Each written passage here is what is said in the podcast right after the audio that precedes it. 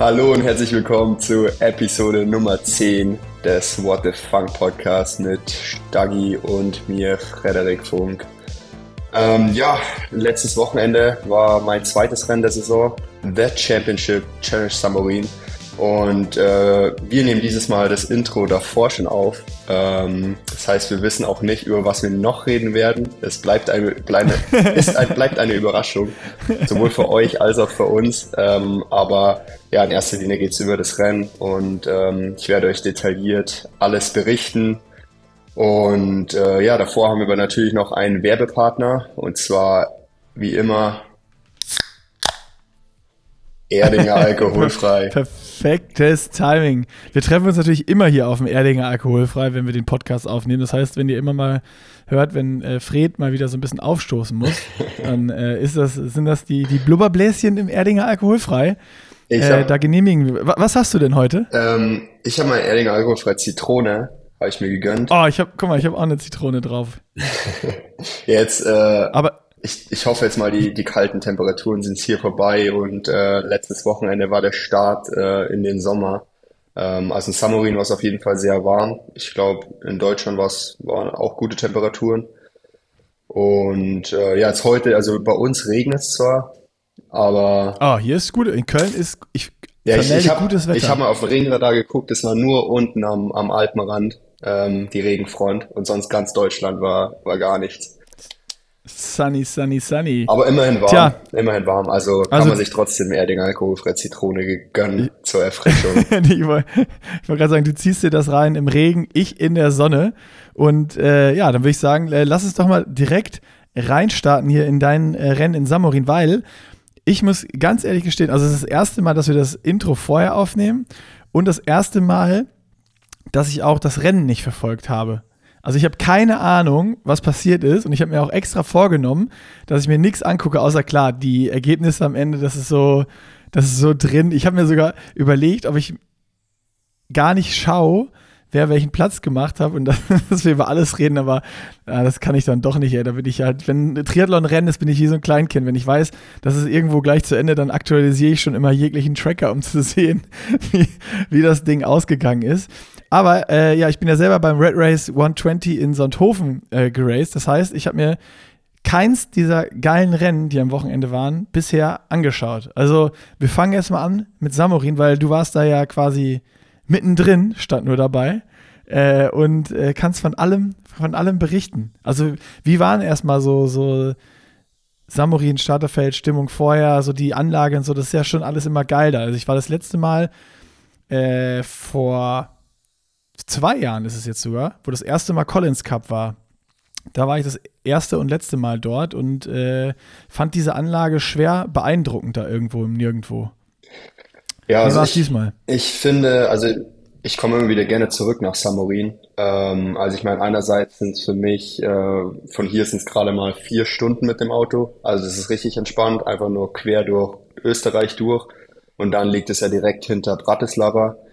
Und ähm, das ist einfach super organisiert, ähm, weil die Organisation dadurch, dass einfach alles auf dieser X-Bionics 4, auf dieser Riesenanlage stattfindet, ähm, ist es natürlich mega einfach. Ähm, ich bekomme da Gott sei Dank immer auch ein Zimmer gestellt in diesem Hotel. Ähm, und ja, oh ja, das war teuer, ich erinnere mich. ja, ich, ich, ich glaube, es ist, es ist nicht, es ist nicht, äh, nicht günstig.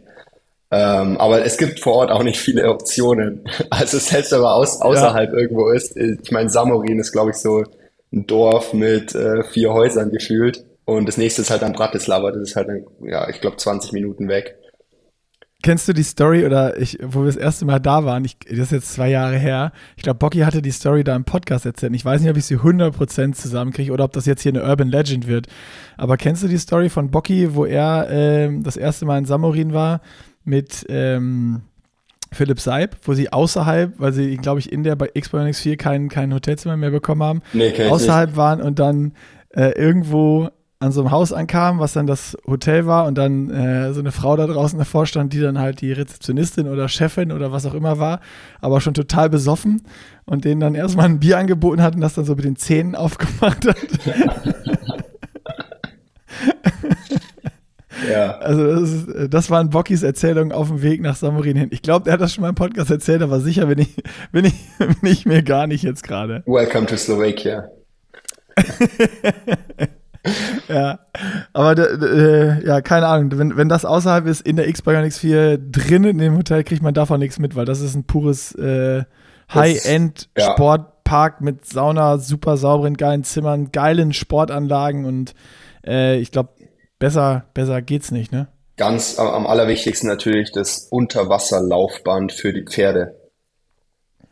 Falls die mal verletzt sind. Hast du es benutzt? Logo. Ich, ich, habe da auch mein Vorbelastung, ich Vorbelastung mein, auf dem Unterwasserlaufband für Pferde oder was? Ich habe da auch mein Pferd im, im Stall dort geparkt und äh, des, deswegen komme ich da auch immer wieder so oft äh, zurück, weil ich mich auch immer, immer wieder um mein Pferd kümmern muss. Sonst, also hast äh, du das Cube da gelassen? Genau, das Pferd. ja, es ist, äh, ist echt eine Riesenanlage, als wer es nicht kennt, quasi auch wirklich sehr auf äh, Pferde ausgerichtet, auch mit riesen äh, Pferderennbahn, ähm, wo auch immer ein Teil der Laufstrecke ist. Ähm, es gibt auch eine 400 Meter Laufbahn, 50 Meter Outdoor Pool, 25 Meter Indoor Pool, riesen Gym, riesen Hotelanlage äh, und das Ganze direkt an der Donau. Also man hat auch direkt den Damm zum Laufen oder Radfahren. Ähm, ja, und außenrum ist wirklich gar nichts, außer äh, flache Ra äh, Straßen die Radstrecke hat immer ähm, ja eigentlich gar keine Höhenmeter.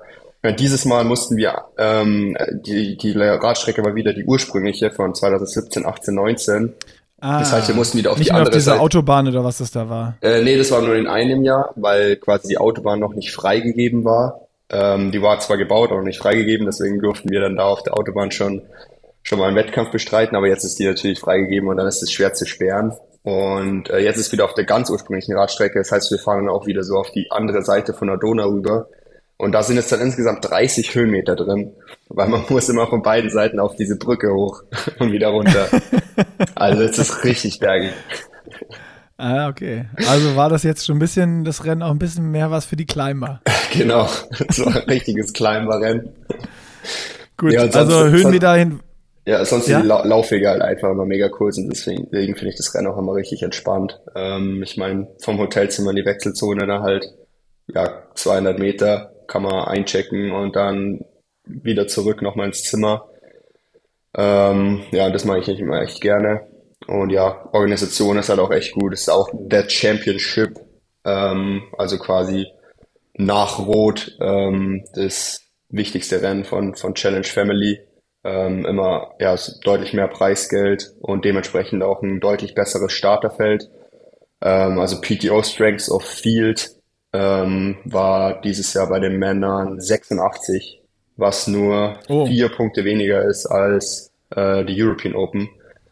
Krass, ähm, ja. Also war es echt ziemlich stark besetzt und ja, Preisgeld sind ins, insgesamt 100.000 äh, Euro. Also es sind Euro, ja, glaube ich, nicht Dollar. Ähm, und davon gibt's 15.000 für Platz 1 und dann glaube ich 9.000 für Platz 2 und 7.000 für Platz 3 und so weiter. Bis Platz 10 geht's runter. Äh, ja, und dementsprechend immer ganz gutes Feld und deswegen zieht's mich da auch immer jedes Jahr hin und für mich war es jetzt das fünfte Mal dort. Also ich zum vierten Mal eine Championship und ich war letztes Jahr sogar zweimal dort. Einmal für die Championship, äh, wo ich dann leider Platten hatte und äh, das Rennen nicht gefinisht habe. Ähm, und dann war ich im August aber nochmal da ähm, als Ersatzmann für den Collins Cup, beziehungsweise dann äh, zur World Triathlon Long Distance World Championship ähm, über die PTO-Distanz, wo ich da Dritter geworden bin hinter Pierre Lecourt und Florian Angert. Und ja, also war es Samurai Number 5 für mich. Sehr gut. Bevor wir jetzt zum Rennen kommen und vielleicht noch mal kurz zu den äh, Konkurrenten, die da am Start waren und äh, auch dieses starke Feld ausgemacht haben. Ich habe Bilder von dir gesehen mit einer Scheibe hinten drin. Das heißt, das Problem von Ibiza äh, konnte gefixt werden oder äh, wie sieht's aus? Also hast du irgendwie die alte repariert? Brauchst du eine neue? Äh, gib uns da noch mal kurz ein Update. Was, was, was war da los? Ja, Vision hat ein schlechtes Gewissen, haben wir direkt äh, zwei neue, zwei neue geschickt. Okay, krass. Also ich habe auf jeden Fall neu gebraucht und die alte dann äh, zur Inspektion äh, zurückgeschickt. Ähm, und ja. ja. die scheint jetzt auf jeden Fall oh, hält bis jetzt einwandfrei, hoffentlich auch weiterhin. Ähm, Top. Ich, ich denke mal, es war einfach nur ja ein Produktfehler. Und äh, ja, es war jetzt eine komplett neue Scheibe jetzt drin. Und jetzt habe ich auch noch eine, eine, noch eine als Ersatz. Also auf Nummer sicher, sicher gegangen sozusagen. Genau. Hast du auch beide mit? Hast du beide mitgenommen? Äh, nee, nee. Das, äh, ich, ich mag das Risiko. okay.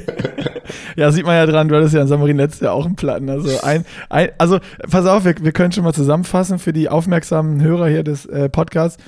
Erstes Rennen der Saison ist immer scheiße und einmal gibt es einen Platten. Ja, es war jetzt echt letztes Jahr Samorin und dieses Jahr Ibiza. Ein bisschen, ein bisschen Pech gehabt. Sonst hatte ich, Aber, sonst hatte ich noch Allgäu, Triathlon 2019 hatte ich noch einen Platten.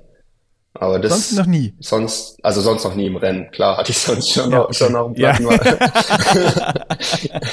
nee, aber sonst noch nie im Rennen. Ja, aber ich meine, das ist eigentlich okay. schon, das ist wahrscheinlich schon, ist schon viel. Ich, ich wette, es gibt äh, genügend äh, Athleten, die noch nie einen Platten im Rennen hatten. Ja. Also, ja, das ist natürlich auch, äh, ja, Pech. Pech. Also ich, ich bin schon der Meinung, dass ich nach meinem äh, Material schaue und dass das alles äh, in Top-Zustand ist. Auch äh, dank meiner Sponsoren. Also ja, liegt es jetzt nicht daran, dass ich äh, so schlecht mit meinen Laufrenner bzw. Äh, Reifen umgehe. Ja, du bist ja auch ein Vielstarter. Also wer viel startet, äh, der kann auch mal ja. einmal mehr Pech haben irgendwo. Ähm, bevor wir, das sage ich schon wieder, bevor wir zum Rennen kommen, aber äh, mir ist gerade noch eine Sache eingefallen. Du hattest nach Ibiza äh, äh auf Instagram nochmal gepostet, ähm, dass du immer noch müde warst und dich nicht so richtig von dem Rennen äh, erholt hast oder erholen konntest und noch mal ein paar Tage ähm, ja, easy machen musst du noch eher aus Girona wieder, wieder zurückgereist bist nach Hause äh, und auch nochmal Bluttests gemacht hattest, die nicht äh, hundertprozentig äh, gut waren. So, was, was, war da los und äh, kannst du uns da nochmal ein paar mehr Insights geben, wie das jetzt aussah und was du da, was du da genau gemacht hast, um, um dich wieder zu erholen für Samurin? Ja, also neben äh, meinem technischen Problem in, in, Ibiza hatte ich ja auch einen ja, schon sehr, sehr bescheidenen Tag. Ähm, und ich hatte in der Früh, also ich habe extrem schlecht geschlafen die Nacht vor dem Rennen, ähm, hatte dann auch in der Früh, ähm, ich trage den Aura-Ring, ähm, eine sehr schlechte Auswertung in Bezug auf äh, HRV und Ruheherzfrequenz, also sehr erhöhte Ruheherzfrequenz und sehr niedrige HRV. Ähm, was sehr ungewöhnlich ist, weil ich einen Tag, also was ich normalerweise entweder nur nach äh, sehr, sehr harten, intensiven Trainingstagen habe oder nach ähm, ja, oder wenn ich, wenn ich krank bin. Ähm, ich habe mich aber jetzt nicht irgendwie, also ich hatte jetzt keine Symptome oder sowas, habe jetzt nicht, mich jetzt nicht krank gefühlt, deswegen habe ich mir da jetzt auch nichts dabei gedacht. Also ich lasse mich von den Daten natürlich nicht beeinflussen. Aber rückbetrachtend ist es natürlich interessant. Ähm, und man versucht, man sucht dann natürlich auch irgendwie Ursachen, wieso man da so einen schlechten Tag hatte. Ähm, deswegen haben wir dann ähm, ja drei Tage nach dem Rennen, also ich war in Girona äh, noch ein paar Tage auf dem Rückweg und ähm, haben wir da einen Bluttest machen lassen und da auch gesehen, dass ähm, der CRP-Wert, ähm, also das Protein, was der Körper quasi nur produziert, wenn wenn man Infekt oder ähm, Entzündung oder Verletzung hat, dass das äh, deutlich erhöht war. Ähm, und ja, das war dann schon auch irgendwie ein Zeichen, dass irgendwas in meinem Körper ist. Also ich bin nicht verletzt, also und habe jetzt und, und nicht irgendwie eine Entzündung oder Verletzung. Also muss irgendwas in meinem Körper drin gewesen sein. Ähm, ich hatte außer extreme Müdigkeit nach dem Rennen, was natürlich auch einfach vom Rennen sein kann, ähm, ja, hatte ich eigentlich kein, keine Symptome, aber ich habe mich auch ungewöhnlich langsam von dem, von dem Rennen einfach erholt. Ähm, also ich habe dann auch, äh, nachdem wir die Ergebnisse von dem Bluttest gemacht haben, wirklich sehr, sehr ruhig gemacht, nichts Intensives. Äh, erstmal irgendwie ja, drei Ruhetage, wo ich wirklich gar nichts gemacht habe. Bin auch einen Tag, wir sind dann auch einen Tag früher ähm, von Girona nach Hause gefahren. Und ja, nach diesen ja, drei, dreieinhalb äh, Ruhetagen äh, habe ich dann wieder so lang, langsam angefangen und dann ging es eigentlich wieder ähm, und habe mich auch wieder gut gefühlt, habe dann auch nochmal einen Bluttest gemacht in der, in der Rennwoche von Samorin dann. Ah, ähm, okay. Und da war der CRP-Wert dann auch wieder ähm, bei null. Also ich glaube, der ist nie ganz bei null. Ich glaube, das ist halt irgendwie 0, keine Ahnung, 0,2 oder sowas. Ähm, Also alles, alles wieder normal ähm, und im grünen Bereich. Und dann haben wir natürlich dann nochmal ein bisschen Aktivierung gemacht äh, fürs Rennen, nochmal so äh, in jeder Disziplin eine ja, Race Pace Einheit, natürlich auch nicht zu viel. Ähm, aber klar, so, so eine klassische Taper-Woche einfach. Und äh, ja, da, ab da ging es dann wieder aufwärts und äh, war dann auch wieder ein bisschen, bisschen selbstbewusster ähm, für, Samorin. Machst du häufiger äh, äh, Bluttests einfach so routinemäßig oder immer nur, wenn du merkst, es ist irgendwas oder das fühlt sich komisch an und du weißt nicht, wo es herkommt? Ähm, ja, schon ab und zu. Also gerade auch jetzt war interessant, jetzt auch einfach auch nach der Höhe wollten wir sowieso einen machen, auch als unabhängig, ob es jetzt ein schlechter oder guter Tag in Ibiza war. Ähm, einfach um, um da auch zu checken, ob mein, mein Eisen äh, etc. noch, noch alles in, im grünen Bereich ist nach, nach vier Wochen in der Höhe. Ähm, und äh, ja, es ist, ist schon gut, wenn man das, das ab und zu macht. Ich würde mal sagen, vielleicht mache ich so einen alle drei Monate im Schnitt. Also mhm. ja, genau sowas. Okay, schon. Also das dann allen alle drei Monate oder wenn irgendwie was ist aus der Reihe, dann hast du den äh, Ora-Ring, um einfach HRV, Ruhe-Herzfrequenzen sowas zu tracken. Hast du noch irgendwie was, was du, was du da nutzt, um so ein bisschen die Vitaldaten und, und Sachen zu überwachen? Oder äh, Also Nummer eins ist natürlich das Gefühl. Ähm, also ich mein, ja. Ja, nee, ich habe schon. Ver vergisst schon man manchmal. Ja, gerade am Mess so viele, so viele Daten, so Laktat, äh, HRV, Ruheherzogern, alles halt. Watt. Watt, äh, Puls. Puls, ja, aber ähm, nee, klar, also wer, ich habe, wie, wie schon gesagt, es, es gibt schon öfter Tage, da habe ich äh, einfach niedrige HRV und hohe Ruhe, Ruheherzfrequenz. Oft halt eben nach äh, intensiven Trainingstagen, ähm, also eigentlich ganz normal. Ist ja je nachdem, wie, wie viel Stress das für den Körper war. Und ich meine, das heißt, ich kann es nicht nach jedem intensiven äh, Trainingstag direkt einen kompletten Ruhetag machen. Ähm, also klar, das ist ganz normal, aber macht dann natürlich auch, auch dementsprechend lockerer nach den intensiven Tagen. Da ist dann meistens eher ein langerer, lockerer Tag oder sowas.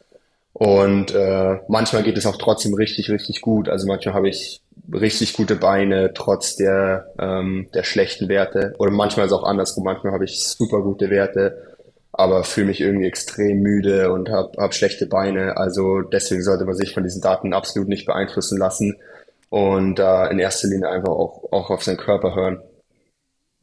Ja, okay.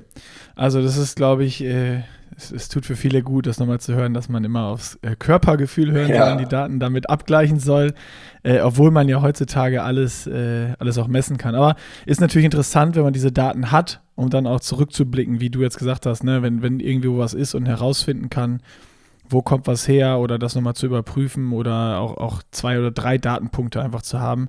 Äh, ich meine, das wird ja so ein bisschen normal. Also es gab eine Zeit, da war dann Wattmessung was Neues, da gab es nur Puls vorher. Ähm, Jetzt sind es dann noch Ruheherzfrequenzen, dann ist es noch HRV. Äh, äh, guckst du, wie lange du schläfst auch? Weil das misst ja so die. die ja, das, das, das, das schaue ich eigentlich in erster Linie mit dem Aura-Ring, ähm, also mein Schlaf. Ähm, Gerade auch, wenn ich jetzt sehe, ähm, jetzt hatte ich eine irgendwie sehr, sehr gute Nacht. Äh, was habe ich am Tag davor, irgendwie am Abend gemacht, dass ich jetzt so eine, so eine gute Nacht habe und dann versuche ich da irgendwie halt so eine äh, ja, Routine zu entwickeln ähm, dass ich halt auch wirklich konstant gut schlafe. Ähm, und ja, das, das, seit ich, ich habe den Ring jetzt auch schon relativ lang, also jetzt seit zweieinhalb Jahren. Das heißt, ich habe auch extrem viele Daten und äh, kann auch die Entwicklung richtig gut sehen. Also mein Schlaf ist inzwischen, muss ich sagen, ähm, also das, das kann ich ziemlich gut. ich meine, das, das, das war, war das mal ist, anders? War das mal anders? Ähm, ja, Weil du sagst, du kannst das jetzt ziemlich gut und, und du hast viele Daten.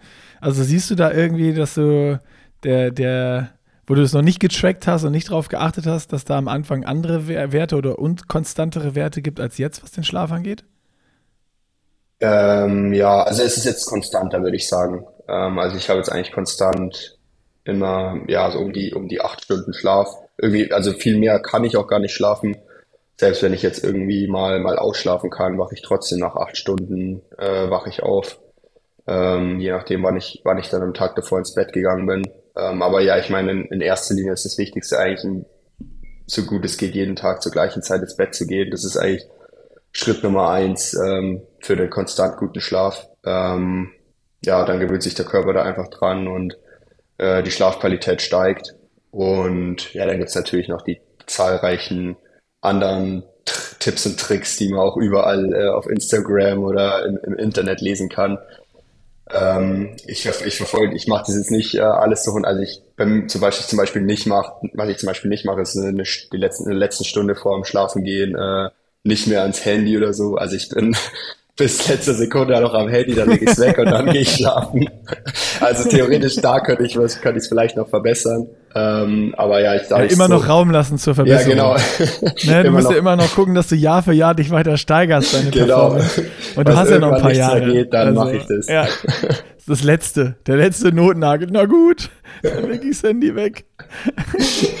okay, wir haben schon, wir haben schon 20 Minuten gequatscht lass uns endlich zum Rennen kommen. Darüber, äh, worüber wir ja eigentlich reden wollten und wie die Episode hier heißt. Ähm, nimm uns mit, bevor es äh, zum Schwimmstart geht, wenn du dich da umguckst am, am Schwimmstart und dich daran zurückerinnerst. Wer, wer steht da neben dir? Ähm, also direkt vor mir, also ich hatte Start Nummer zwei, äh, dementsprechend stand ich da in Position zwei. Äh, direkt vor mir stand Richard Wager, der Local, ähm, mit Start Nummer eins und direkt hinter Gute mir Schwimmbeine. stand Genau, direkt hinter mir stand Aaron Royal, auch äh, sehr gute Schwimmbeine. also warst du im Schwimm-Sandwich genau. äh, ja, und ansonsten ähm, war noch ähm, Matisse Mar Margier äh, am Start, der zweitplatzierte vor Challenge Gran Canaria und 71 Lanzarote dieses Jahr. Ähm, dann Peter Hemerich, äh, Clement Mignon, der ähm, Ibiza die World Triathlon Long Distance WM gewonnen hat. Äh, Matt Hansen war noch am Start. Ähm, ja, ich, ich, will jetzt gar nicht alle, alle aufzählen. Auf jeden Fall äh, war, war es ein sehr, sehr gutes Starterfeld. Ähm, und ich äh, mittendrin, ja, war dann eigentlich äh, ja relativ selbstbewusst an der Startlinie. Die letzten Einheiten war, waren äh, alle, alle in Ordnung. Und äh, ja, die Schwimmstrecke wurde, war ein bisschen anders. Also wir sind jetzt nicht mehr in einem großen, äh, also in der Donau geschwommen, sondern in so einem kleinen Nebenkanal, äh, wo die auch letztes Jahr beim, beim Collins, Collins Cup drin geschwommen sind. Ähm, ah ja, genau, habe ich noch ganz vergessen. Äh, die Wassertemperatur. Äh, es war wirklich sehr oh, ja. schlechtes, sehr schlechtes und kaltes Wetter. Ähm, jetzt den ganzen Mai, äh, sowohl in Deutschland als auch da in, in der Slowakei. Ähm, und am Donnerstagmorgen vor dem Rennen äh, haben sie 11,2 Grad gemessen. Oh. Und äh, die Veranstalter gehen nach den offiziellen World Triathlon Regeln. Das heißt, unter 12 Grad wäre Schwimmen ähm, ja, gecancelt. Dann wäre es ein Duathlon geworden. Äh, von 12 bis 13 Grad ist verkürzt auf 750 Meter. Von 13 bis 14 Grad ist verkürzt auf 1500 Meter. Und erst ab 14 Grad ähm, ist äh, die volle Strecke 1900 Meter ähm, und dann geht's noch weiter theoretisch bis 16 Grad ist Neo quasi äh, ein Muss. Ab 16 Grad ist es dann nur noch erlaubt und ab 22 Grad wäre dann jetzt für die Profis äh, theoretisch Neo-Verbot. Äh, für den Fall habe ich mein Speedsuit auf jeden Fall eingepa eingepackt. also ich musste. ich habe mich, hab mich, so bepisst, als ich diese Insta-Story gesehen habe. also, eigentlich wäre geil gewesen, hättest du noch, hättest du noch so äh, einen Tag vorher oder so äh, Race Course Familiarization, äh, so, so ein Foto mit Daumen hoch in dem Speedsuit gepostet. ja. Ja, Gott, Gott sei Dank waren das, ähm, ich meine, es war scheinbar so, dass der, diese, es war wirklich ein kleiner Fluss, der ist auch eher seicht. Ähm, mhm. Der war die Woche davor schon mal eigentlich bei, bei 15 Grad Wassertemperatur und ist dann erst in der Rennwoche wieder bis auf irgendwie ja, 10,5 Grad abgekühlt und dann ist er wieder so ab Donnerstag äh, langsam angestiegen und erst Freitag und Samstag, wo es dann ja über 20 Grad auch, so dass dann Gott sei Dank für Race Day wurden dann in der Früh 14,4 Grad gemessen. Also immer noch ziemlich kalt. Ich wollte gerade sagen, ähm, das ist immer noch so, wenn man sich anhört, 14, oder wenn man denkt 15 Grad draußen, ist immer noch okay, aber ähm, wer sich mal in 15 Grad kaltes Wasser selbst mit dem Neo reinschmeißt, das ist schweinekalt. Da kriegt man erstmal auch im Gesicht ja, und so, da kriegst ja. du erstmal einen Schock und Atemnot und wenn es in Neo reinläuft, ist eh vorbei. Also das ist richtig, richtig eiskaltes Wasser vom Gefühl her, müsst ihr euch vorstellen. Ja, es war auch echt, echt unangenehm. Ähm, also ich finde gerade bei den Temperaturen immer äh, wichtig, davor schon auch so ein kleines Swim-Warm-up zu machen, einfach um sich äh, an die Wassertemperatur so ein bisschen zu gewöhnen, auch wenn man sich einfach nur kurz ins Wasser reinlegt, ähm, das Gesicht reinlegt. Also im Gesicht finde ich es immer am schlimmsten. Ähm, da brauche ich immer ja so 100, 200 Meter, bis ich da mal irgendwie ähm, ja, Zweierzug schwimmen kann und nicht Wasserballkraul äh, schwimmen muss. ähm, ja, aber das war, war dann auf jeden Fall ähm, erstmal so in Ordnung. Äh, dann wurden wir ins Wasser gerufen. Ähm, ich habe ne, ich habe mich natürlich äh, auf die linke Seite zu Aaron Royal und Richard Wager äh, gestellt. Ähm, weiß ich auch nicht, was ich mir dabei gedacht habe. weil, weil die beiden schon Hast du gedacht, die, ja, ich habe mir gedacht, die, die Füße halte ich jetzt, aber eigentlich schon ja, die beiden Heute so bleibe ich dran. Äh, ist ein, ja, da macht es eigentlich keinen Sinn, es überhaupt überhaupt zu probieren, ähm, weil eigentlich ist die rechte Seite immer besser für mich, weil ich nach links atme. Und äh, ah. Richard war ist halt vor mir reingegangen und hab mich, ist dann auf die linke Seite und habe mich dann so ein bisschen verwirrt. Und da wusste ich nicht genau, wo ich jetzt hin soll. Habe mich dann aber entsch dazu entschieden, äh, dann auch hier mich links zu Richards zu stellen, an der Hoffnung, dass ich halt so einen kleinen Boost am Start habe durch den Wasserschatten. ähm, Spoiler hattest du nicht. Spoiler hatte ich gar nicht. Ohne es gesehen zu haben. Bezieh beziehungsweise das Problem war wahrscheinlich, das haben sich das haben sich zu viele gedacht.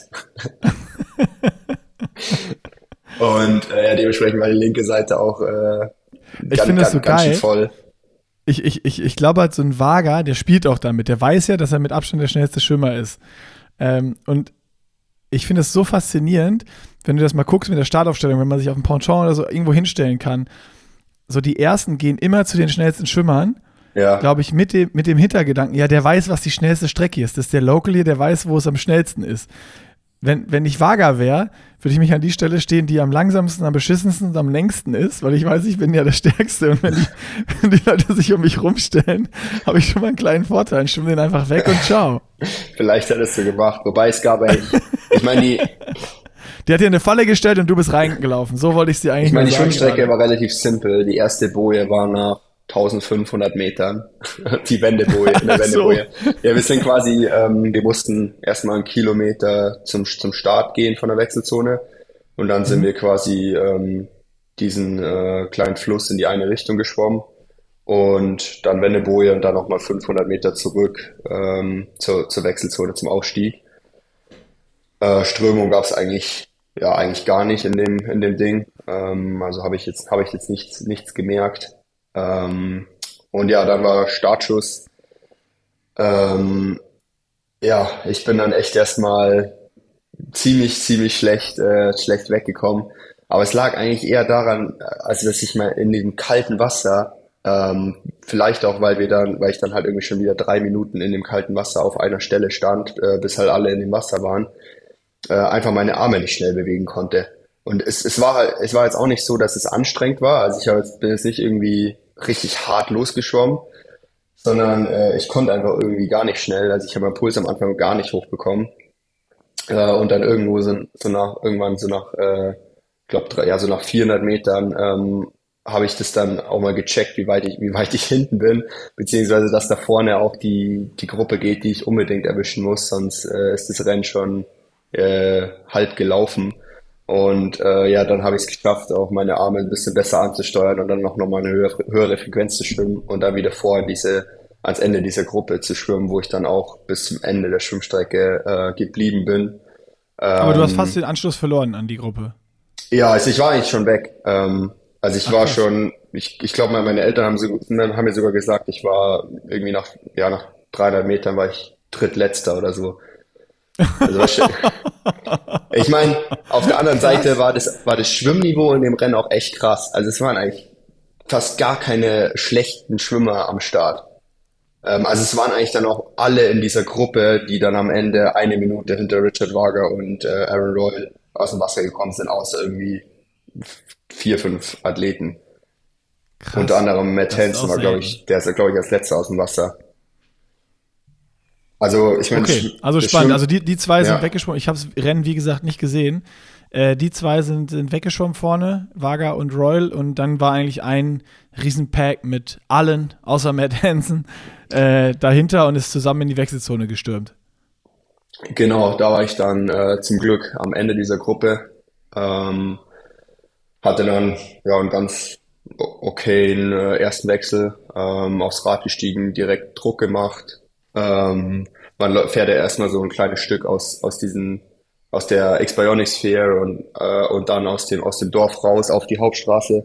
Das sind erstmal so zwei Kilometer. Ähm, ja, da habe ich dann erstmal kurz geschaut, oder mich, mich eingeordnet, äh, Schuhe angezogen, äh, mich kurz verpflegt, äh, weil ich wusste, sobald wir auf der Hauptstraße sind, geht die Post ab. Beziehungsweise ähm, habe ich das so bestimmt. ähm, das Gute war, ich war, bin, war dann auch direkt bei, bei Tom Bishop, äh, von dem ich wusste, der ist jetzt auch dieses Jahr richtig, richtig stark auf dem Rad. Ähm, hat ja auch schon bei, gerade zum Beispiel in Clash Miami ist der allen um die Ohren gefahren. Ähm, und ja, der hatte Suchst natürlich. Du dann, suchst du dann solche Leute bewusst und schaust, wo sind die im Feld und bin ich bei denen irgendwie und guckst auch, dass du in die Nähe kommst, wenn du weißt, irgendwer äh, ist jetzt hier oder du weißt von irgendjemandem, der ist super stark auf dem Bike?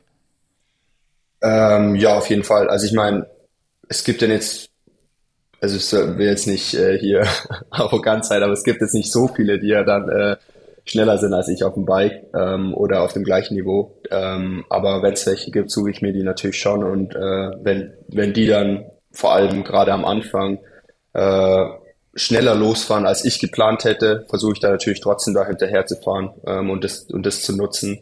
Ähm, und das hat Tom, Tom Bishop auch, auch gemacht. Also der hat dann das Tempo vorgelegt. Ähm, ich bin dann natürlich im ja, 20 bis 30 Meter Abstand hinterhergefahren. Also Samorin ist ja ähm, 20 Meter Windschattenregel, leider ohne Race Ranger. Ähm, aber seit dem Race, Race Ranger weiß ich auch ganz gut, was, äh, was 20 Meter sind.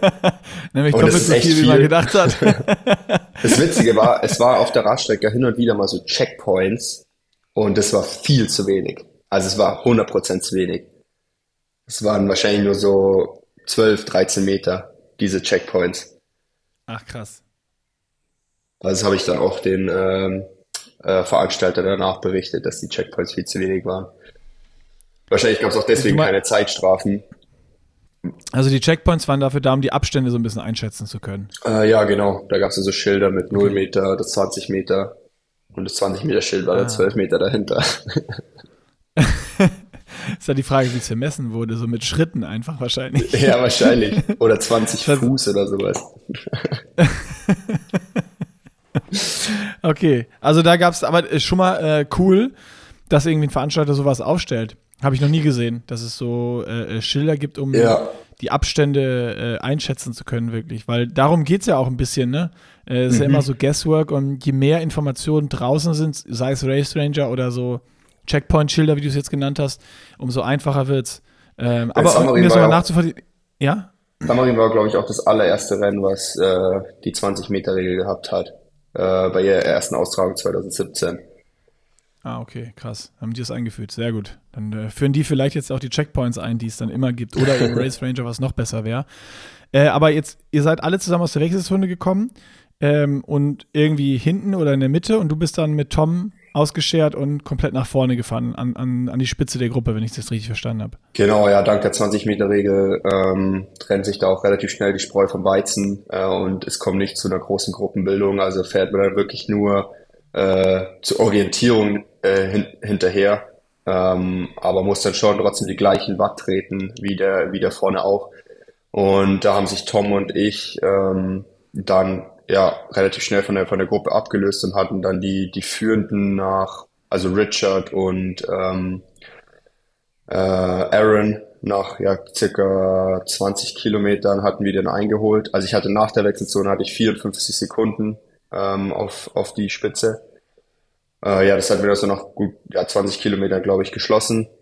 Und ähm, ja, genau, Mathis Magier, der ist eigentlich auch, also quasi am Anfang unserer Gruppe aus, aus der Wechselzone.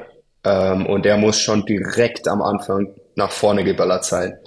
Weil ich dachte eigentlich im Rennen die ganze Zeit, der ist quasi vorne aus dem Wasser und war deswegen dann schon vorne. Ähm, aber haben mir jetzt nach, im Nachhinein die Schwimmzeiten angeschaut und der ist nur 10 Sekunden vor mir aus dem Wasser aber der war schon viel früher an der Spitze. Krass, ja, Kurzdistanzwechsel hingelegt wahrscheinlich. Ich weiß, es war, war glaube ich gar nicht der Wechsel, es war wirklich seine ersten, der hat halt, keine Ahnung, schon noch vielleicht 10 oder 15 Kilometer zugefahren man, man hat es halt nie so richtig gesehen ähm, auf der auf der Radstrecke, wer da, wer da jetzt okay, vorne dann, ist, beziehungsweise wie weit die vorne sind. Ja, und dann ähm, war zu fünf. Ja, dann waren wir erstmal zu fünft, äh, beziehungsweise ich habe dann direkt, äh, bin dann direkt ganz nach vorne äh, und habe versucht, das Tempo hochzuhalten. Äh, ich glaube, Richard Vargas da direkt weggefallen, der ist am Ende dann auch ausgestiegen. Ähm, also waren wir dann zu viert. Und ja, ab dem Zeitpunkt ähm, ja, haben, haben wir eigentlich äh, Mathis, Magier, also ich, ich habe keine Ahnung, wie man den Namen richtig ausspricht. Ja, Franzosen sind immer schwer. Ich, ich, ich halte mich da bedeckt. Und ich, äh, unter Matthias Magier, wir nennen ihn jetzt einfach so. Genauso wie wir jetzt Samorin äh, sagen. Genau, Samorin. Wir haben uns äh, ab, ab dem Zeitpunkt in der Führungsarbeit abgewechselt ähm, und äh, Tom Bishop und Aaron Royal in einen sehr, sehr fairen Abstand, also mit wirklich deutlich mehr als 20 Metern äh, hinterher. Also waren wir da quasi Was? zu viert. Ja, was das ja auch äh, untermalt ist, der Post gewesen von Aaron Royal, den ich gesehen habe, wo er geschrieben hat, äh, wie hart das Rennen war, äh, weil er sich ein bisschen beschwert hat über dich, dass er 5,5 Watt pro Kilo fahren musste, um das Hinterrad zu halten. Aber das zeigt ja eigentlich auch, dass die Jungs wirklich fair gefahren sind dann bei dem Rennen und die Absolut, 20 ja. Meter eingehalten haben, weil äh, du bist ja vorne keine 6 Watt pro Kilo gefahren, sondern das ist dann wirklich, oder zeigt ja richtig, richtig cool, dass diese 20 Meter wirklich was bringt und, und das einfach fairer macht. Ne? Gerade auf so einem Kurs, ähm, der Topf eben ist mit 30 Höhenmetern, da macht es natürlich einen riesen Unterschied. Wenn du da halt auf 10 Meter fährst, was eigentlich 7 sind, ähm, dann sparst du dir halt einfach mal ganz schnell irgendwas von in einer Range von 15 bis 30 Watt. Ähm, und das, das macht dann halt einfach bei den Geschwindigkeiten einen riesen Unterschied und auch den Unterschied, ob du wegfährst oder nicht wegfährst oder eben auch, ähm, selbst wenn wer mitfährt bei dir, aber vorne musst du nicht die Angst haben, äh, so, ja, okay, die lutschen jetzt und laufen mich dann nachher kaputt, sondern ja, du genau. weißt, die hinten müssen genauso hart reintreten, wie ich jetzt hier vorne reintrete. Ne? Gut, vielleicht ist noch ein bisschen was an Draft da, aber trotzdem tut es denen weh. Ja, absolut. Ähm, und dann beim, beim Wendepunkt nach äh, 45 Kilometern ähm, ist es dann auch die Verfolgergruppe entgegengekommen und ja, das waren jetzt äh, es waren keine 20 Meter, was, was die da äh, gefahren sind. Ähm, also ich habe danach auch, wir haben danach auch so eine Bildergalerie geschickt bekommen von Challenge Family. Ähm, und da sieht man auch mal ganz gut die Bilder ähm, von unserer Gruppe und dann im Vergleich zu der Verfolgergruppe. Aber es gab äh, keine Penalties, aber ich, da hätten auf jeden Fall welche verteilt äh, werden also müssen. Also hatten, hatten die vielleicht die ähm, Referees aus Ibiza mitgenommen? Ja, genau. ich meine, das, das Gute, so, das war halt auch so, so Tom, Aaron äh, und ich ähm, wir waren auch halt auch alle drei in Ibiza am Start und haben hatten alle haben alle drei Erfahrungen mit dem Race Ranger. Ähm, also wussten wir auch ganz genau alle, wie, wie viel 20 Meter wirklich sind. Und wahrscheinlich haben wir das auch so, deswegen auch so viel Abstand gehalten. ja, aber ey, auch da nochmal, ne? Wenn, wenn das dann der Output ist, ähm, mega geil.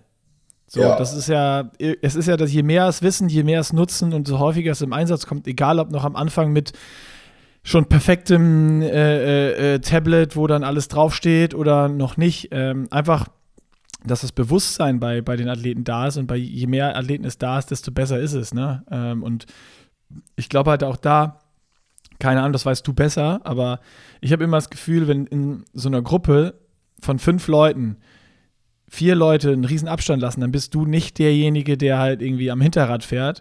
Aber wenn halt du an Position 8 bist und die sieben vor dir fahren alle statt auf 20 auf 12 Meter, dann, dann fährst du nicht auf 20. Das machst du aber nicht. Du denkst ja auch, ja, ich bin doch nicht jetzt hier der Depp, der ja. jetzt hier sich kaputt fährt, wenn alle anderen vor mir lutschen, sondern das ist ja auch so ein bisschen, das ist, finde ich, ist im Profisport halt genau diese, diese Krux oder diese Schwierigkeit einfach. Also kannst du ja auch noch sofort deine Meinung dazu sagen. Aber meiner Meinung nach ist es so, wenn halt einer das macht, dann ist es noch nicht so schlimm oder man, man spricht dann nachher mit dem. Aber wenn es halt fünf vor dir machen, dann bist du, da kannst du dich nicht gegen wehren, dann fährst du genauso und siehst ja auch, guckst dich um siehst keine Kampfrichter, dann fährst du genauso auf zu wenig Meter. Aber wenn vor dir äh, diejenigen wirklich auf die 20 Meter fahren oder vielleicht sogar mehr, dann bist du auch nicht derjenige, der dann nah ranfährt. Es sei denn, du bist halt ein Arschloch, aber ähm, das fällt dann auch total auf. Also ich finde es total geil, dass da, dass da wirklich was passiert, haben wir ja wirklich schon häufig thematisiert jetzt, aber ich glaube, das ist halt vor allen Dingen dieses, dieses psychologische, du willst ja gewinnen, du willst dieses Rennen gewinnen und wenn offensichtlich vor dir jemand nah ranfährt oder mehrere Leute nah ranfahren, ohne bestraft zu werden, dann zu sagen, ich fahre auf 30 Meter oder auf 20 Meter, ist, glaube ich, unmöglich. Einfach meine Meinung. Nee, und da müssen natürlich die, die Kampfrichter dann äh, theoretisch durchgreifen. Und ich war schon echt lange nicht mehr in einem Rennen, wo die Kampfrichter mal irgendwie irgendwas gemacht haben. Also gerade bei den PTO-Rennen gefühlt gibt's nie Penalties. Ich habe irgendwie das Gefühl, die PTO sagt den Kampfrichtern, gibt keine Penalties, weil wir haben hier TV-Aufnahmen und wollen nicht, dass der Sport im schlechten Licht ist oder sowas. Ähm, also das finde ich irgendwie immer ziemlich nervig, dass da wirklich gar nicht durchgegriffen wird. Und dann gibt's wiederum äh, so Rennen wie Challenge Fréjus oder ich weiß es, ich weiß es nicht, warum Sebi ähm, eine Penalty in St. Pölten bekommen hat oder für was oder ob das auch unfair war, aber auf jeden Fall hatte da jetzt äh, den Fréjus wahrscheinlich wirklich ähm, unberechtigt und dann gibt's wieder sowas, wo dann so Athleten wirklich komplett unberechtigt äh, eine Penalty bekommen. Ähm, also ja, ich ver verstehe da die Kampfrichter echt teilweise nicht.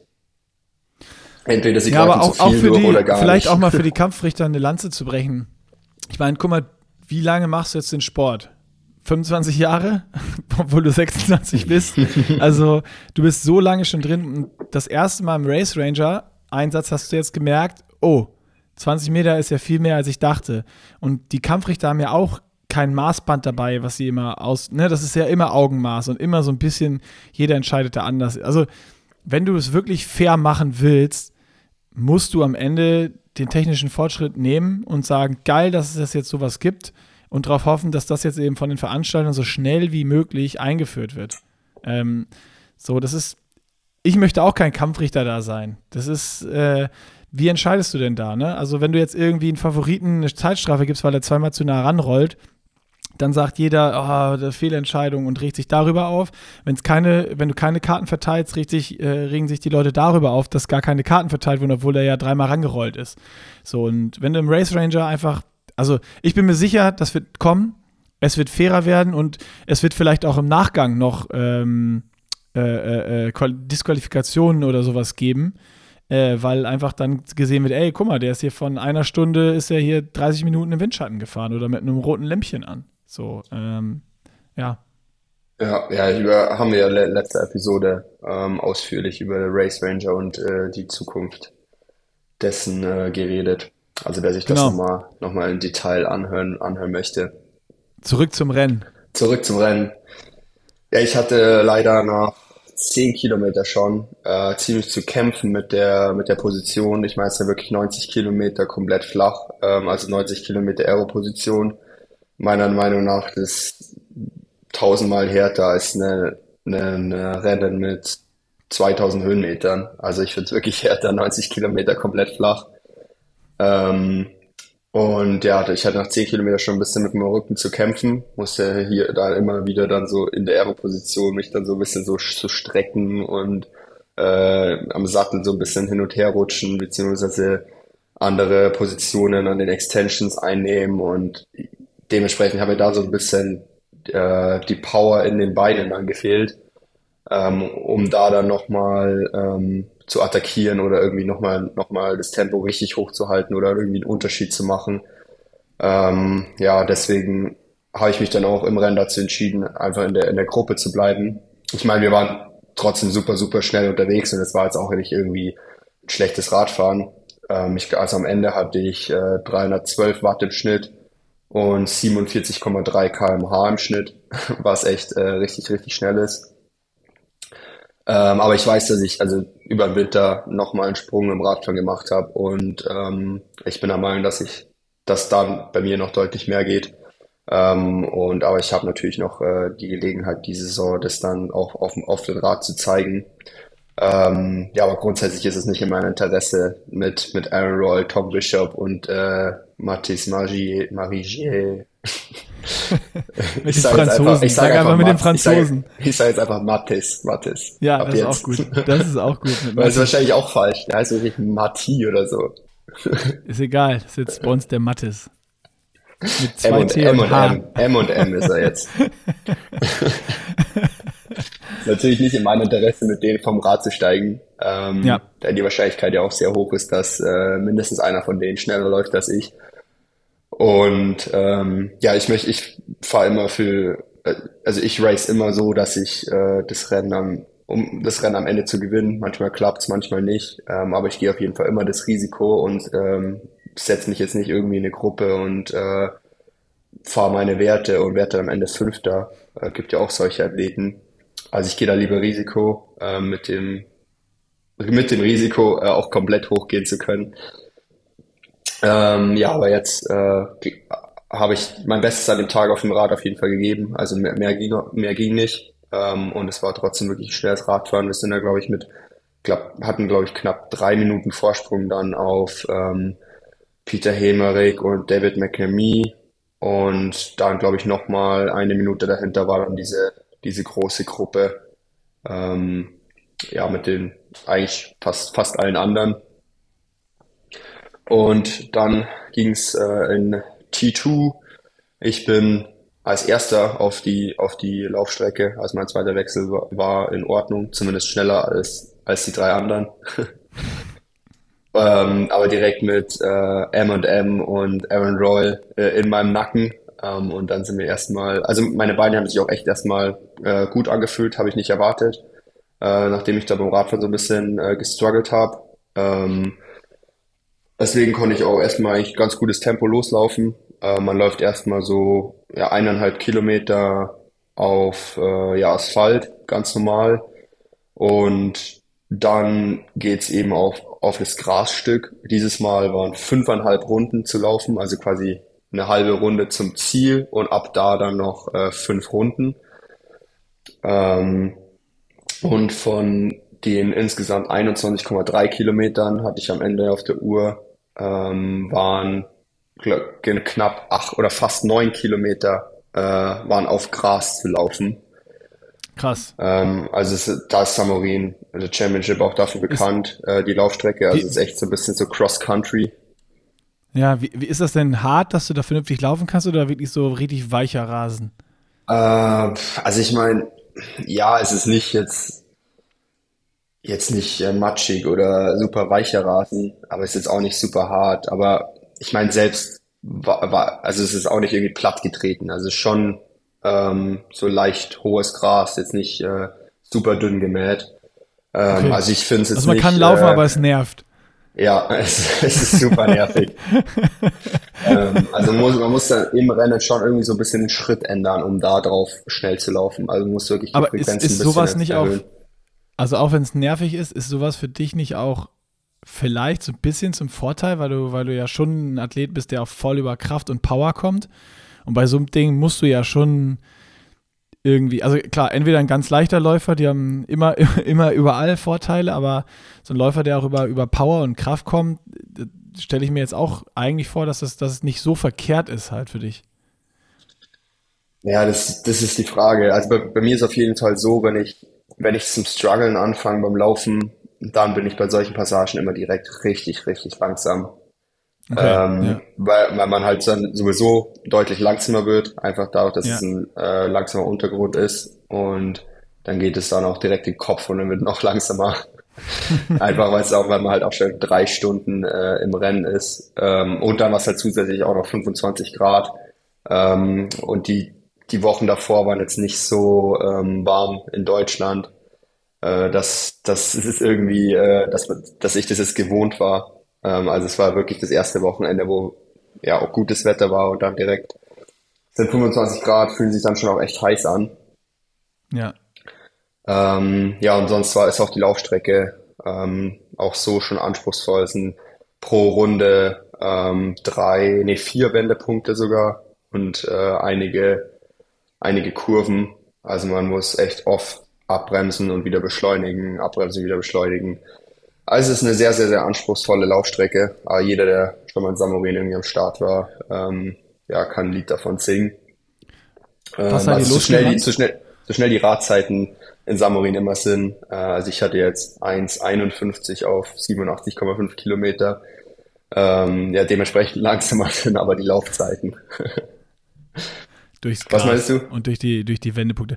Äh, was Genau. seid ihr jetzt da, wo du eben gesagt hattest, äh, im, im Rennen, wo du losgelaufen bist als erster raus und äh, Matthias und Aaron Royal direkt hinter dir. Äh, im, im, Im Nacken, was seid ihr dann losgerannt aus der Wechselzone? Oder hast du schon direkt gepaced? Oder also wie, wie gehst du das dann an? Von der, von der Ähm, Geschwindigkeit? also es- es direkt war auf Zielpace oder einfach erstmal rausrennen und gucken? Es war jetzt nicht ähm, so, dass wir es direkt ausgebettelt haben. Weil ich schon mal kurz nach, was der, was der erste Kilometer war. Äh, 3,23 äh, und 3,24 die ersten zwei Kilometer. Also der zweite Kilometer war dann schon, äh, war dann glaube ich schon 600 Meter oder so auf, auf, auf Gras. Ähm, also schon zügig losgelaufen, aber schon so jetzt alle noch äh, ja in, in einem, in einem Bereich. Ähm, ich meine, äh, M&M und Aaron Royal sind es dann auch, auch weitergelaufen.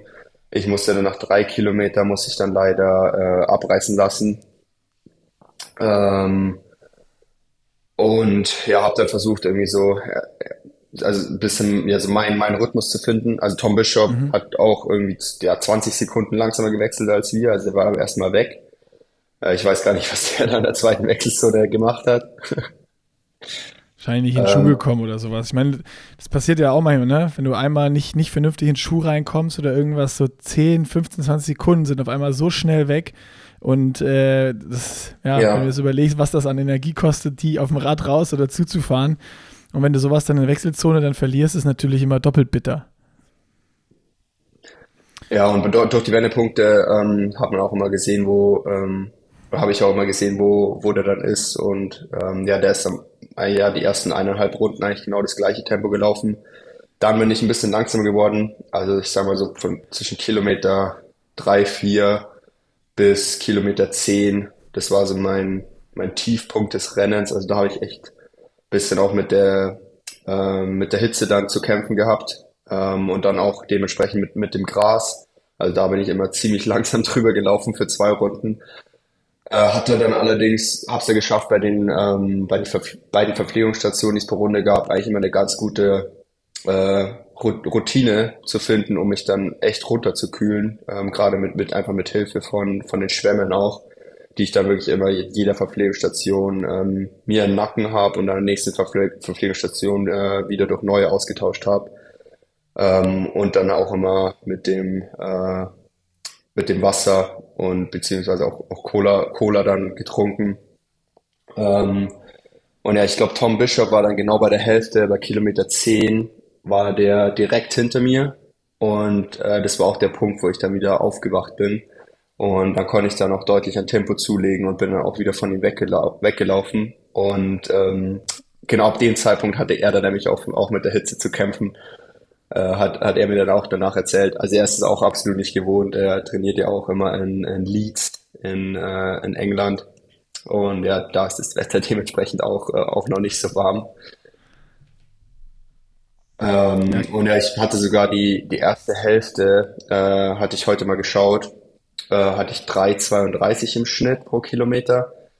Und ich hatte ziemlich deutlichen Negativ-Split und die zweite Hälfte bin ich in 3,28 Minuten pro Kilometer gelaufen. Also vier Sekunden Ja. pro Kilometer schneller die zweite Hälfte. Stark.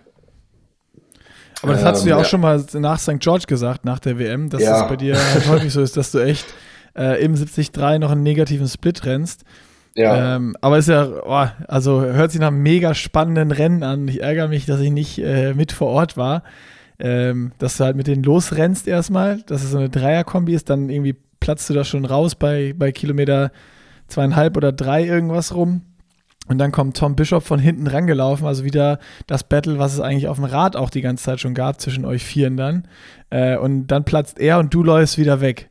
Ähm, es geht, es geht noch weiter, es geht noch weiter. okay, Also okay, es gibt auch noch, es gibt auch noch, es gibt auch noch weitere Gründe, wieso meine zweite Hälfte dann, äh, dann doch noch so schnell war. Vor allem hinten raus die letzte Runde, letzte Runde. Ähm, also es war dann auch so, dass sobald, also ich habe dann zwar gesehen, Tom Bishop, okay, der verliert wieder, ähm, der struggelt und ich fühle mich jetzt echt wieder richtig gut. Ähm, habe dann gedacht, ja okay, den, den habe ich, hab ich im Sack. ähm, aber dann kam, dann habe ich auf einmal in den Wendepunkten äh, den Peter Hemmerich immer näher kommen sehen und der ist so schnell Oh, gerannt. und der, der das ist, richtig schnell gerannt. das ist das Krasseste, Ja, da muss ich einmal kurz rein, sorry. Peter Hemmerich hatte die letzten, keine Ahnung, zwei, drei Jahre echt keine geilen Rennen. Aber wenn man sich davor mal die Ja, wobei, nee, Ergebnisse anguckt, das, das, stimmt, das stimmt nicht ganz. Er hatte letztes Jahr schon eigentlich ähm, ein paar richtig ordentlich, ordentliche Rennen. Also jetzt Canadian Open hatte ich mich auch mit ihm gebettelt in der letzten Runde, da war er dann Sechster. ja, stimmt, stimmt. Und bei der US Open hat er, glaube ich, die zweitschnellste Laufzeit gehabt. Ähm, Genau. Und war dann, ist dann auch irgendwie so auf Platz sieben oder acht vorgelaufen. Genau, aber davor, das, das wollte ich noch eben sagen, so im Jahr irgendwie 2021 oder so, der war immer mit vorne vom Rad eigentlich und ist dann immer hochgegangen beim Laufen. Aber der Typ ist eigentlich mit einer der schnellsten Läufer. Auch so, wenn du die Solo-Zeiten anguckst, dann äh, guckt man irgendwie in Belgien, trainiert er wieder und folgt ihm auf Strava und auf einmal steht er wieder so 10 Kilometer in 29, äh, 59 oder keine Ahnung was. Also der kann richtig, richtig schnell rennen und den hat man oftmals, also ich weiß nicht, wie es bei euch Profis ist, aber Peter Ja. ist bei mir so, der fliegt immer so leicht unterm Radar. Ja, nee, voll. Ähm, also mit Peter muss man immer rechnen. Ähm, ist auch immer ganz witzig, weil manchmal hat er so brutal äh, gute Tage auf dem Rad. Dann fährt er äh, auf dem Rad da vorne mit. Ähm, und dann läuft es beim, beim Laufen meistens nicht so gut. Und dann, so wie jetzt in Summerin zum Beispiel, hat er auf dem Rad äh, eben drei Minuten verloren. Ähm, aber ist dann eben, also ist auch, glaube ich, schnellste Laufzeit gelaufen. Ähm, und ja, der kam immer näher. Ähm, Okay, Und da da kam muss ich auf jeden Fall hoch. Ja, da habe ich, da musste ich noch mal einen Zahn zulegen. Und ich glaube, nach der Hälfte hatte ich knapp über eine Minute Rückstand auf Aaron Royal. Ja. Ähm, und, und während ich von, von Peter weggelaufen bin, äh, gerade in der letzten Runde, ich glaube, es waren, hm, ich glaube, 30 Sekunden war er hinter mir und es waren noch vier Kilometer. Hattest du Ähm, Zwischenzeiten oder hat dir der wer zugerufen? naja, ich habe immer so, ich habe am Wendepunkt immer geguckt, ähm, okay, wie viele Sekunden, bis er mir entgegenkommt, sind es dann mal zwei. Okay. Also ich habe mir selber die Zwischenzeiten ausgerechnet. Ähm, also Peter hat auf jeden Fall einige, die Zwischenzeiten zugerufen haben. Ich glaube, das habe ich immer gesehen. ähm, aber nee, das, das, war, das war jetzt auch nicht so schlimm. Ich brauche das eigentlich im Rennen nicht unbedingt, dass mir das jemand von außen zuruft. Also wenn man es eh sehen kann. Mhm. Ja, ja, mit so ähm, Wendepunkten ist ja immer echt gut. Genau, ja. Und ja, dann, da musste ich echt nochmal einen Zahn zulegen. Ähm, also meine letzten vier Kilometer waren auch die schnellsten vier Kilometer, äh, meine schnellsten vier Kilometer in den Rennen und mein Puls ging auch extrem hoch. Also muss ich auch dazu sagen, ich hatte Durchschnittspuls über die Stunde 14 am Ende für die 21,3 Kilometer, hatte ich einen Durchschnittspuls äh, von 183 und Maximalpuls, Maximalpuls ganz am Ende von, von 197. Was? 197? Das nach dreieinhalb Stunden. Krass. Also ich bin, Okay, ich habe schon gener generell hohen Puls, ähm, aber ja, das, das Das trotzdem. sprengt äh, alles. Also ich Das habe hier auch genau 200. zehn, ich habe hier 10 Minuten äh, Peak Herzfrequenz ähm, von 190. Also es waren wahrscheinlich die letzten Boah. 10 Minuten vom Rennen. Krass. Aber ich will jetzt weiter Ei- wissen. Äh, Aaron Roy kann man, ist vorne geplatzt und kam, nee, jetzt, Aaron- erzähl mir doch nichts der irgendwie letzten- vom ja. Puls, Alter. Die Leute wollen auch die Daten. Ja, die können die auf Strava gucken. Äh, Aaron Roy, ich habe das auch in der erst, erst, erst in der allerletzten Runde habe ich gemerkt, wie, wie krass Aaron Roy vorne steht und wie schnell ich näher komme. Ähm, also in Wahrheit bin ich aber von Peter weggelaufen. Ich habe zu keinem Zeitpunkt, zu keinem Zeitpunkt habe ich gedacht, dass ich noch irgendwie in die Nähe komme von Aaron Roy, weil selbst wo es noch zwei Kilometer waren, war der eigentlich noch, ja, gute 30 Sekunden vor mir, würde ich sagen. Okay, krass. Also hätte, ich hätte jetzt nicht gedacht, dass ich äh, die letzten zwei Kilometer äh, noch so nahe komme. Und äh, erst am allerletzten Wendepunkt, es war halt 800 Meter vom Ziel, habe ich, habe ich gemerkt, okay, vielleicht äh, gibt's gibt's da auch noch irgendwie, äh, vielleicht kann ich sogar noch Platz zwei einholen. Ähm, aber ich meine, also ist, Aaron ist hat dann am dann, letzten Wendepunkt, ist dann geswitcht von geil, vielleicht kann ich noch Zweiter Ja, werden genau. und, und nach vorne geguckt zu, oh oh, ich muss vor Peter wegrennen. Ey, selbst am letzten Wendepunkt bin ich sowohl von Peter weggerannt, weil ich, ich finde es auch immer im Rennen immer, im Rennen, man denkt dann immer so, ich meine, ich hatte, glaube ich, 20 Sekunden Vorsprung ähm, und es war noch, noch, äh, ja, noch 800 Meter. Aber im Rennen denkt man, 20 Sekunden sind gar nichts. Ja, Vor allem ja. am, Wen- am am Wendepunkt. Man hat echt Panik, äh, ne? am Wendepunkt kommt dann halt auch direkt nach 10 Sekunden entgegen. Ähm, und da habe ich dann auch, nicht mehr genau auf die Uhr geguckt, wie viel es waren. Ich habe halt einfach gesehen, okay, der, der kommt super schnell entgegen und ich muss es einfach, einfach nochmal durchsprinten. Ähm, und die, ja, die letzten 800 Meter sind dann auch wieder auf Gras. Ähm, und geht dann nochmal, die letzten 200 Meter ist dann auch nochmal so äh, links, rechts, links, rechts ins Ziel. Ähm, und ja, da hat Aaron Roy sich dann natürlich auch irgendwann mal umgedreht und hat gesehen, wie schnell ich näher komme. oh Gott. Und der hat dann, der hat dann auch nochmal angezogen. Ähm, und sobald es dann eben in diese, diese Schikanen vorm Ziel ging, äh, wusste ich, dass, es, dass ich keine Chance mehr habe, da die Lücke zu Aaron zu schließen und wusste aber auch, dass ich vor Peter sicher bin ähm, und habe dann jetzt auch die, die Zielerlauf bin ich jetzt dann auch nicht voll durchgesprintet, weil ja, das hätte ich, das hätte ich nicht mehr geschafft. Ähm, Was waren das jetzt? Acht Sekunden oder so am Ende, ne? Ja, vier Sekunden nur auf Papier. Vier nur? Ja, oh, aber hättest du durchgesprintet vielleicht, ey? Nee, wer also weiß. Ich mein, das, ey, ja, es gibt so geile Triathlon-Finishes äh, ja, äh, ja, als Videos. Aber ich, das Problem war, der Zielkanal war halt auch nur 50 Meter.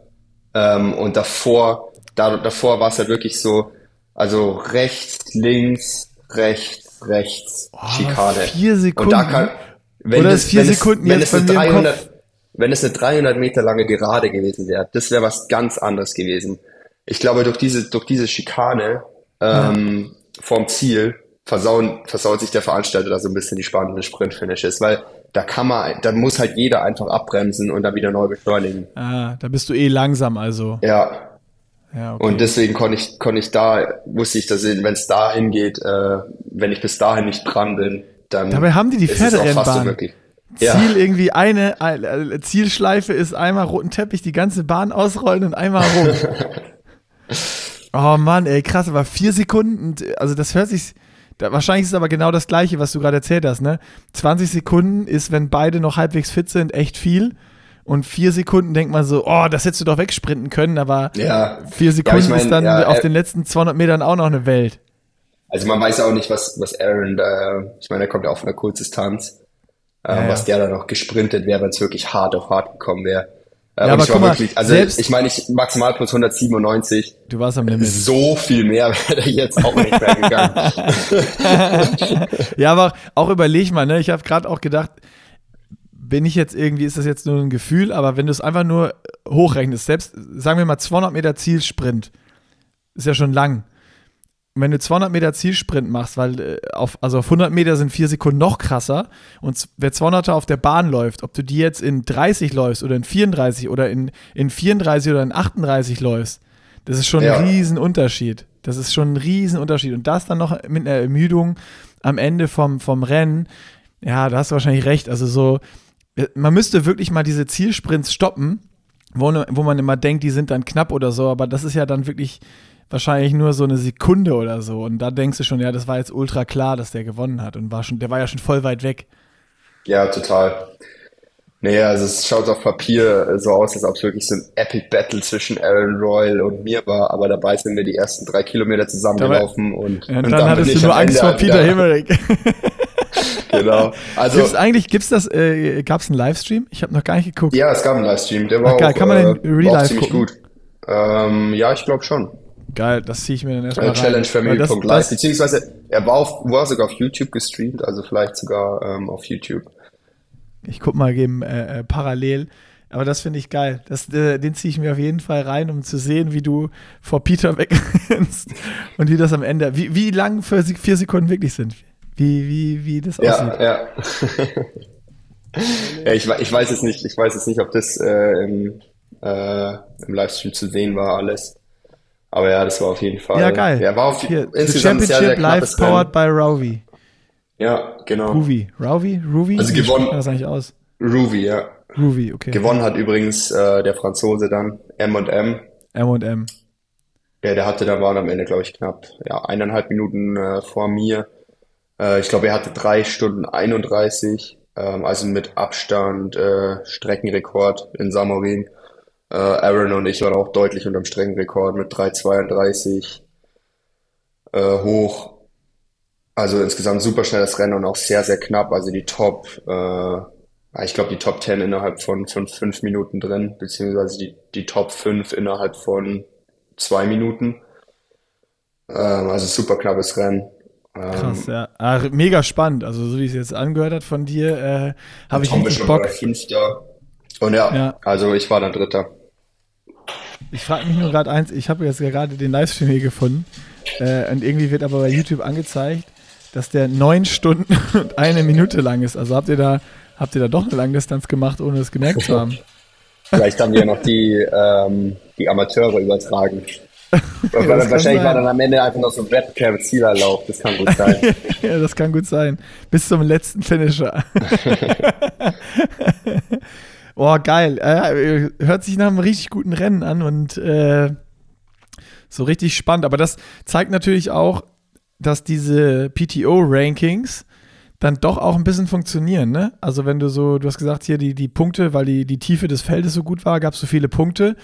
Und, ja, und zusätzlich äh, war es noch ein Gold-Kategorie-Race. Ähm, ja. Also sind die Base Points für je nach Platzierung äh, auch deutlich höher. Also ich habe jetzt für meinen dritten Platz ähm, nicht nur doppelt so viel Preisgeld bekommen wie die Sieger von St. Pölten und äh, Kraichgau, sondern auch äh, mehr Punkte. Ja, krass.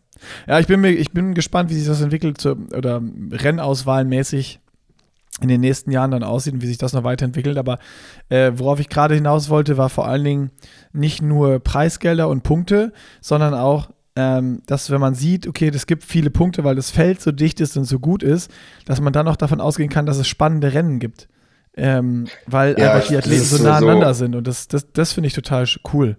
Das wird, das ist, wird sowieso immer krasser im Moment. Also die Rennen werden alle immer knapper und selbst auf einer Mitteldistanz hat man jetzt da nur noch, äh, früher hatte man halt Min Minuten, teilweise fünf Minuten Vorsprung.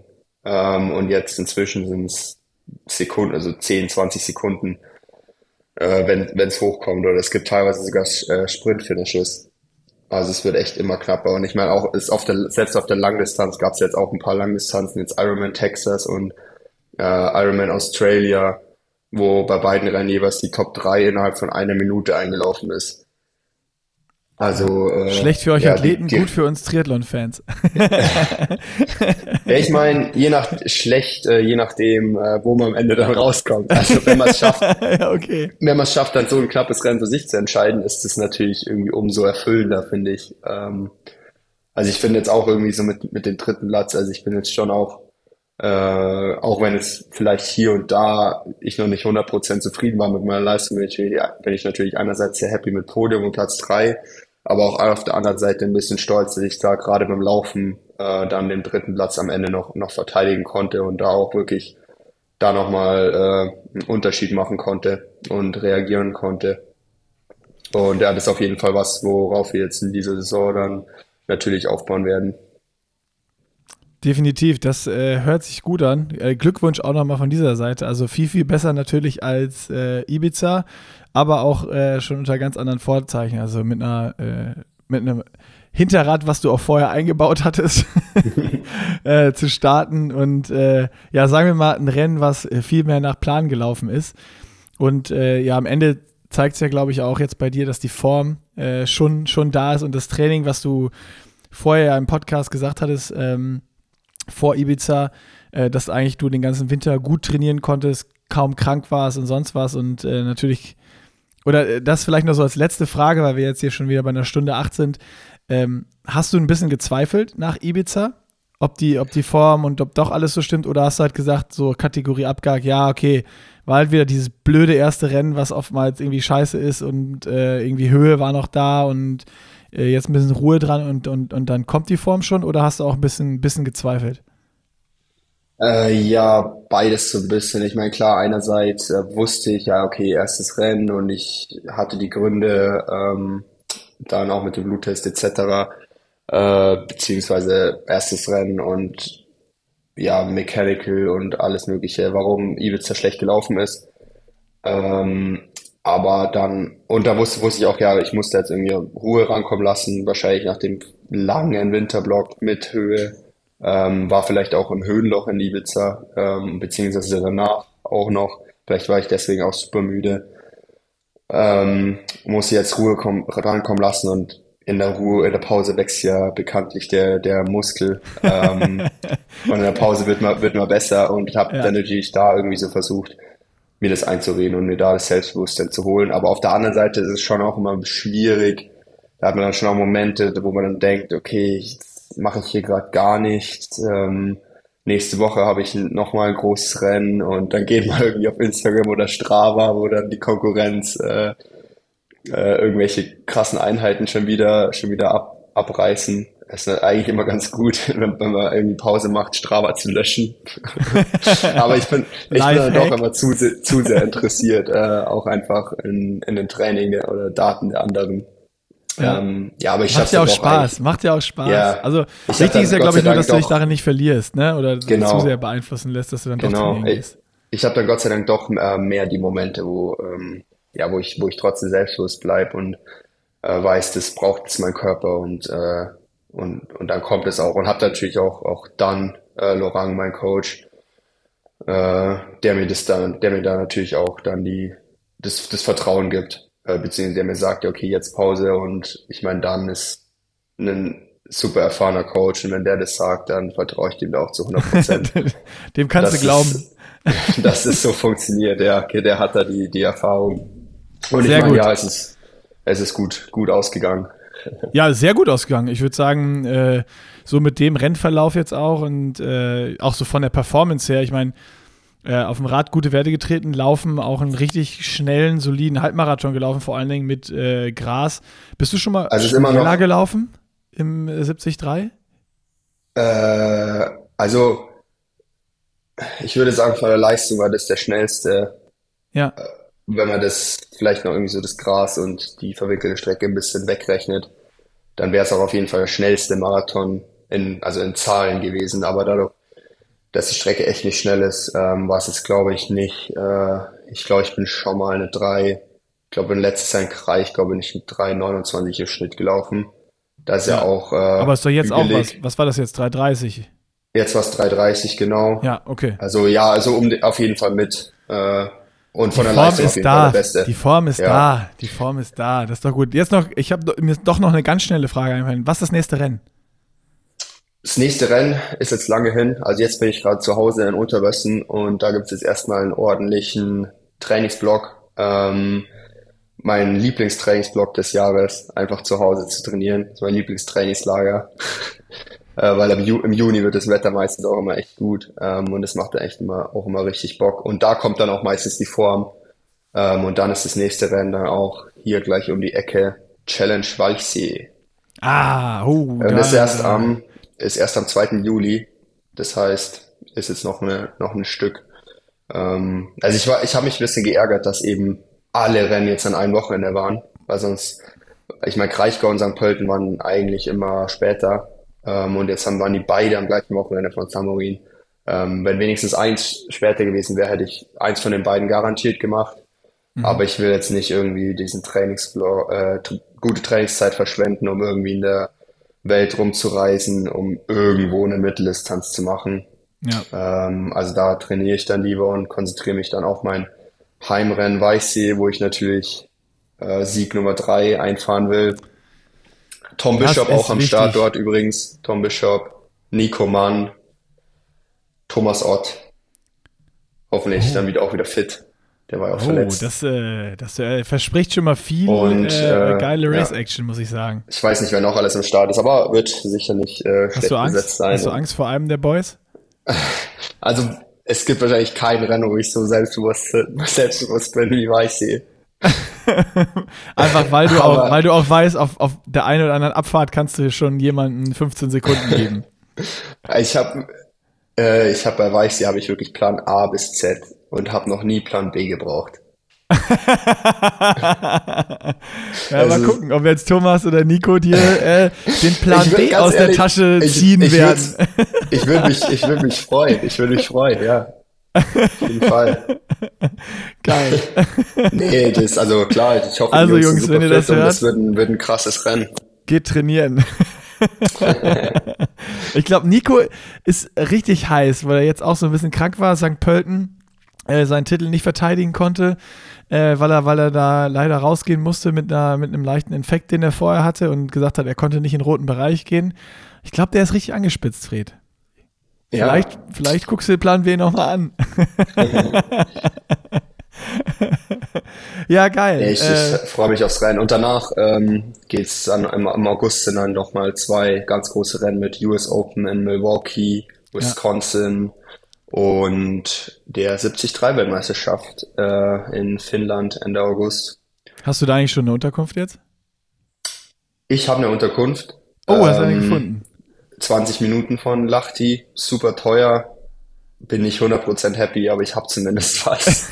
Ich versuche ich, ich versuch aber noch, äh, ich versuche aber noch irgendwie was ähm, vielleicht über, über Ironman zu bekommen. Ich weiß Ja. nicht, ob die da was für die, für die Profis, Meinst du, die bauen äh, noch ein neues haben- Racehotel oder so? äh, weil dann, weil dann könnte ich meine Unterkunft äh, weitergeben an, an Bedürftige. Ich glaube, Bedürftige. Aber zumindest, zumindest habe ich mal was. Ja, ah, sehr gut. Das sind schon mal gute Aussichten. Geil. Äh, ja, danke für den, für den Race Report und dann äh, würde ich sagen, äh, ist glaube ich so, wir haben ja diese Woche ein bisschen vorgezogen. Können wir uns überlegen, ob wir entweder nach äh, Weichsee machen oder Weichsee Vorbesprechung. Können wir mal schauen, wie der, wie der Stand ist in äh, vier Wochen. was so passiert, wie das Training auch so läuft. Ich spreche vorher nochmal mit Nico, der schon mal Genau. und mit, mit Oder- Thomas. Vielleicht können wir auch mal Nico oder so dazu holen. Oh, mal das wäre auch eine gute Idee. Das wäre auch eine gute Idee. Wir können auch mal Nico dazu holen und dann äh, erzählt ihr euch gegenseitig, wie ihr euch fertig machen werdet im Weichsee. Das, das, das fände ich amüsant. Guter Plan, guter Plan. Sehr gut. Dann würde ich sagen, Deckel drauf und wir hören uns beim nächsten Mal. Jo, danke fürs Zuhören an alle und ja, wir sehen uns das nächste Mal. Ciao. Ciao, ciao.